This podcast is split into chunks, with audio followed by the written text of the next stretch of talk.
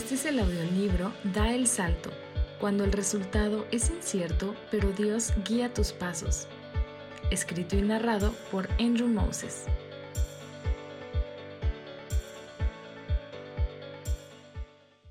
Capítulo 7.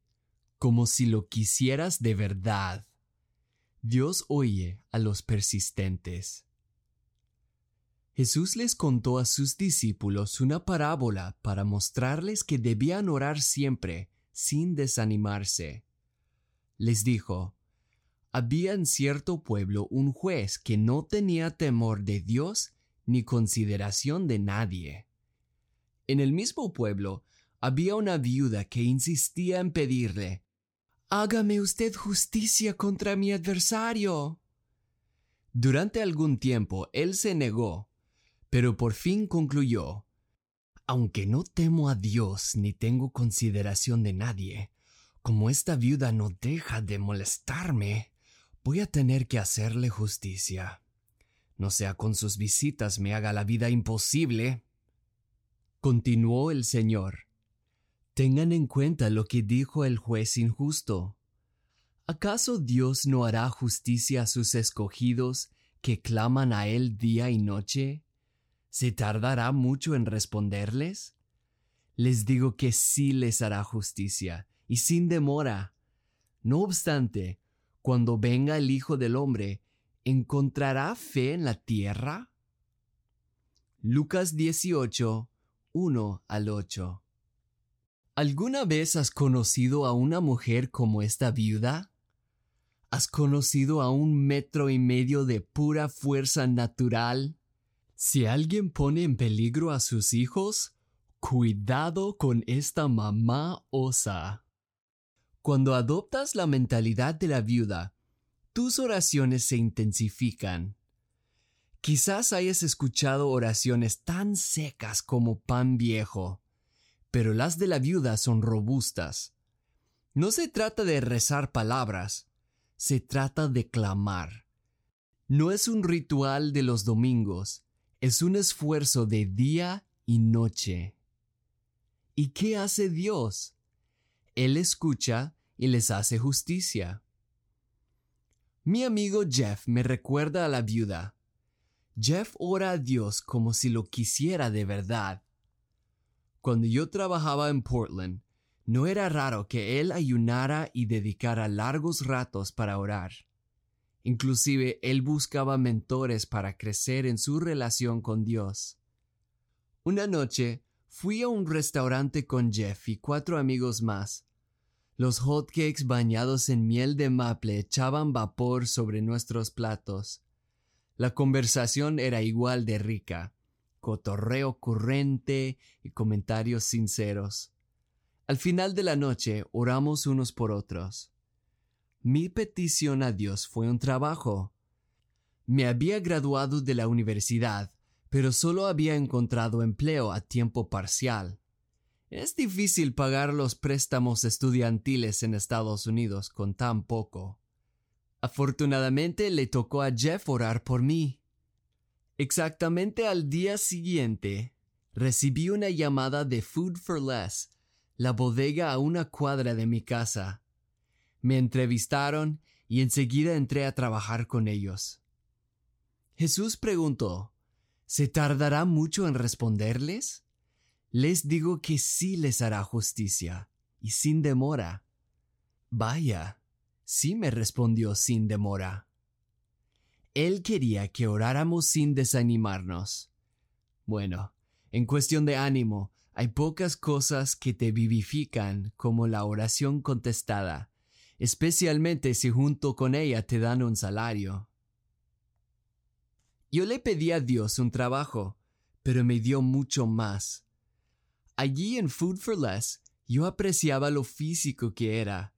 Empujar carritos, caminar, levantar cajas. Me gustaba ver el antes y después cuando limpiaba a fondo. Después de esforzarme, la corona de mi noche era caminar por el estacionamiento hacia mi casa. A las once, Portland ya dormía. Se escuchaban los carros pasar de vez en cuando en el boulevard como los respiros nocturnos de la ciudad. Conocí a personas interesantes en Food for Less. Dan era el empleado que me capacitó. Tenía 19 años y se graduó de la prepa cerca de mi casa. Me presumió su tatuaje, en el que se leía Sueña como si vivieras para siempre, vive como si murieras mañana. Una noche del invierno vi a una pareja asiática. Caminaban tomados de la mano por la sección de verduras. Ahí por los aguacates, se pararon y se miraron profundamente a los ojos. Pusieron las manos en los cachetes del otro. Sonrieron. Vi en ellos el pleno deleite de estar juntos que poco se ve, excepto en los ojos de un bebé. Pero la persona más interesante que conocí fue Charles. Él aprovechaba bien el sistema de reciclaje de la ciudad. Hay máquinas en las bodegas que te pagan en efectivo conforme la cantidad de envases que reciclas. Y ese dinero fue vital para él, porque Charles era un vagabundo. En una ocasión, eran las nueve de la noche y Charles estaba enfrente de las máquinas con su carrito lleno de latas en mugrosas bolsas de plástico. Los harapos que llevaba puesto casi estaban en peores condiciones que aquellas bolsas. Mientras introducía las latas una por una, decía cosas de repente, volteando hacia atrás sobre su hombro derecho. No. Dios no es así. Y Satanás no la tiene. ¡Alto! Parecía que discutía con alguien, pero no lo podía haberlo hecho. Nadie más estaba. Di servicio a una de las máquinas y le pregunté ¿Todo le funciona bien esta noche? Sí. Bueno, si necesita cualquier cosa, presiona el botón y salgo para ayudarle. Antes que yo pudiera ir, me hizo una pregunta. Oye, eres un cristiano, ¿verdad? Sorprendido de que lo dijera, ya que éramos desconocidos, le respondí tentativamente. Sí, sí lo soy. Bueno, siguió, el diablo lleva tiempo atormentándome. Le pregunté qué pasaba. Su explicación no aclaró mucho para mí, pero fue evidente que estaba afligido. Él se había acercado a varias personas buscando ayuda, incluso a un sacerdote. Nada sirvió de alivio. Entonces, ¿qué hago? ¿Qué debió haber hecho Charles? Allí al lado de la máquina pensé un momento. ¿Qué haría la viuda por él? ¿Qué haría Jeff? Ellos intercederían con todas sus fuerzas por este hombre, combatirían por su alma sobre sus rodillas. Con esto en la mente, ya sabía qué hacer. Charles, Jesucristo dijo una vez que algunos demonios no nos dejan sino por ayuno y oración. ¿Puedo ayunar y orar por ti? Él asintió con la cabeza. La semana siguiente vi a Charles. Nos encontramos como siempre, enfrente de las máquinas de reciclaje. Le pregunté cómo estaba. Lo que sea que hiciste, funcionó. Gloria a Dios. Caminando a casa con el aire fresco, no pude más sino cantar a Él. Me enseñaba a orar sin desanimarme, porque Él sí nos responde. Food for Less era mi trabajo de la noche. Por las mañanas me movía en otro ámbito. Era maestro de español en mis primeros meses de docente. Eso por sí solo da miedo, pero la docencia no era la carrera que estudié. La palabra clave en circunstancias como esta es sobrevivir. Por eso recurrí a Brad, mi profesor de cuando yo estaba en la preparatoria, necesitaba ayuda urgentemente. Si mi clase pudiera ser una sombra de la suya, Sería un gran éxito. Brad nos ponía nombres en español solo para su clase. Una vez nos llevó a un restaurante mexicano para que pidiéramos la orden en español. Su clase tenía lo que no se puede imprimir en un libro de texto, el amor al prójimo. Eso se debía a la dedicación de Brad en oración fuera de la escuela. Su amor por la gente le hizo interceder por ellos. Brad me contó que cuando era joven en su fe, veía personas ciegas a diario. Por un periodo de dos años, notaba por lo menos a una persona ciega cuando él iba al trabajo o por mandados. Lo que empezó como una observación extraña se convirtió en una carga de su corazón. Pero, ¿qué podía hacer por ellos? La única cura de la ceguera que Brad conocía era Jesús. Así que les acercó y en varias ocasiones clamó a Dios para que los sanara. Hasta este punto vimos que Dios nos contesta y participa en nuestras vidas. Es increíble. Entonces, ¿por qué tenía Jesús que enseñarnos a orar siempre, sin desanimarnos? Porque lo que vamos a ver pasar a Brad también nos pasa a nosotros. Él oró por los ciegos, pero después de su amén, nada ocurrió. Los cielos no se abrieron y rayos de luz no cayeron. Solo había silencio. Antes de continuar con la historia de Brad, tenemos que ir a un momento crucial en la Biblia para comprender el silencio de Dios. Tenemos que ir al Getsemaní. Jesús estaba en este huerto de olivos donde regularmente se apartaba para orar. Esa noche iba a ser su última visita, porque en el lapso de horas iban a tomarlo preso y matarlo. Y Jesús lo sabía. Marcos 14, 32 a 36. Fueron a un lugar llamado Getsemaní, y Jesús dijo a sus discípulos, Siéndense aquí mientras yo oro. Se llevó a Pedro, a Jacobo y a Juan, y comenzó a sentir temor y tristeza. Es tal la angustia que me invade que me siento morir, les dijo. Quédense aquí y vigilen. Yendo un poco más allá, se postró en la tierra y empezó a orar que, de ser posible, no tuviera él que pasar por aquella hora. Decía, Abba, Padre, todo es posible para ti. No me hagas beber este trago amargo, pero no sea lo que yo quiero, sino lo que quieres tú. Aquí estaba Jesús, derramando la agonía de su espíritu en forma de oración. No estaba rezando palabras, estaba clamando. Y lo hacía de tal forma que su sudor caía de su frente como grandes gotas de sangre. ¿Y cuál fue la respuesta de Dios? Silencio. El trago amargo no le pasó. Lo tuvo que beber hasta el fondo. Esa misma noche los soldados lo prendieron. Le sometieron a tortura física conforme las brutales prácticas romanas. Desnudo en la cruz de Calvario, su sufrimiento fue expuesto públicamente. En el tumulto de aquella noche sus mejores amigos lo habían dejado.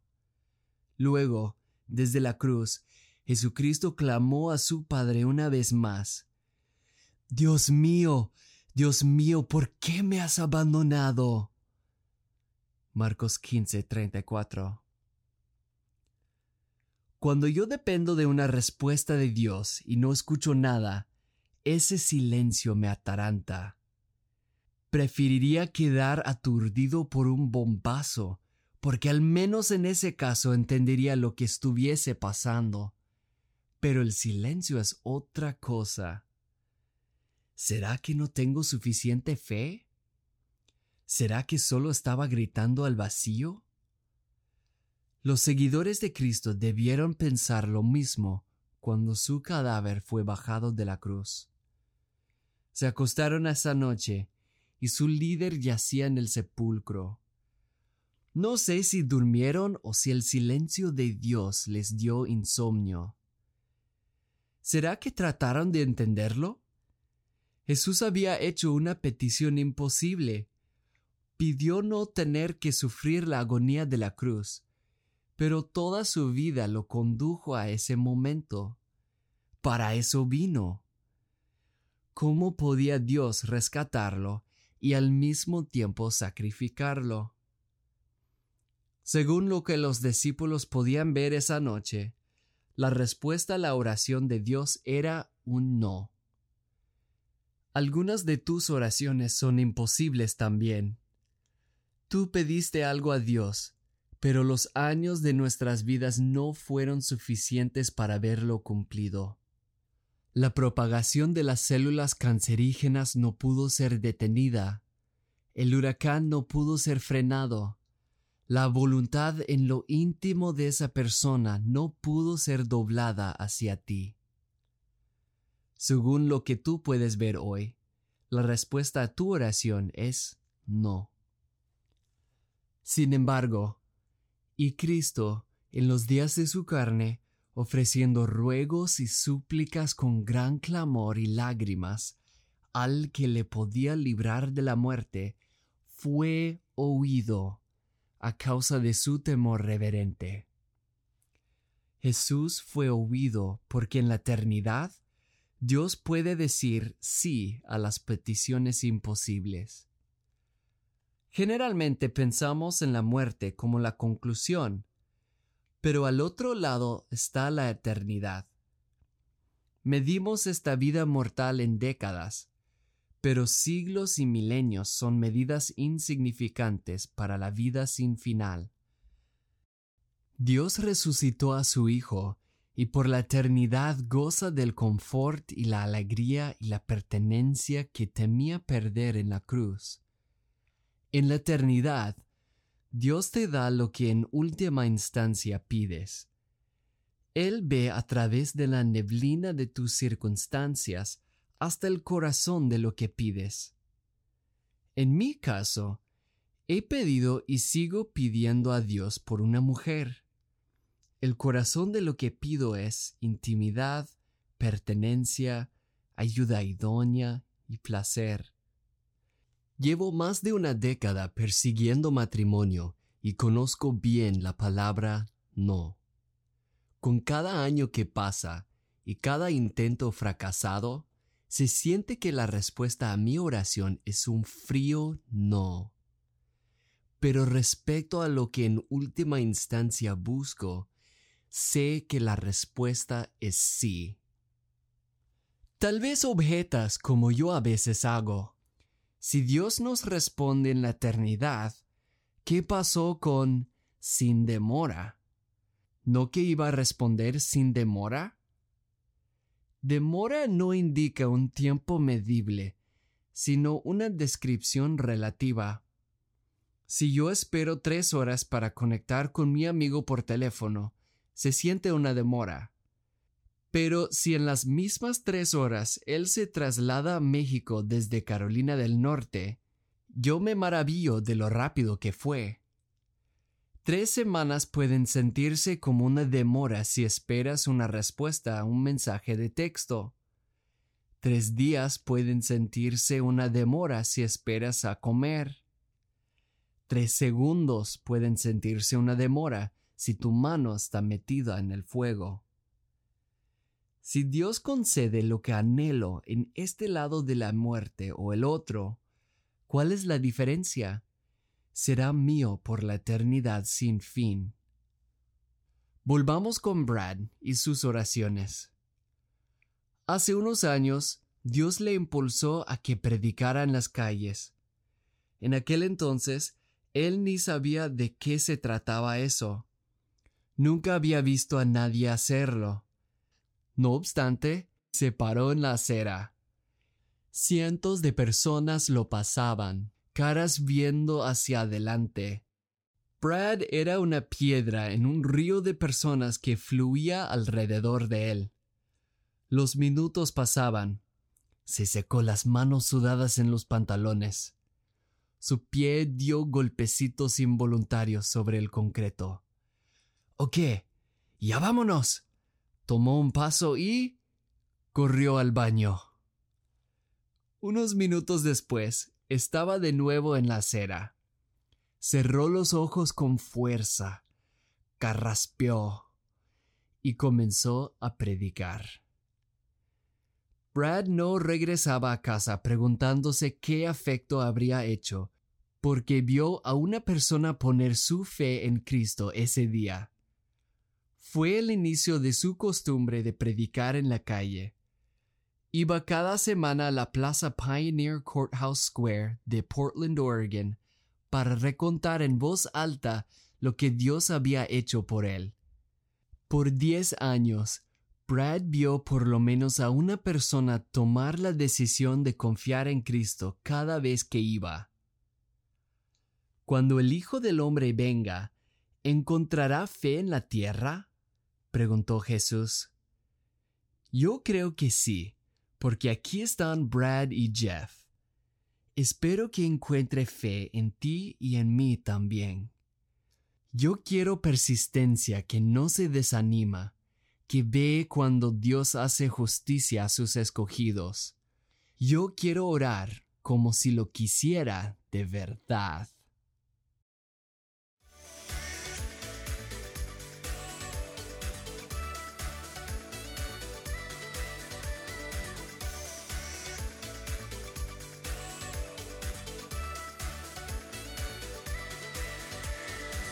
Gracias por escuchar este capítulo de Da el Salto. Si te gusta lo que escuchas, compártelo en tus redes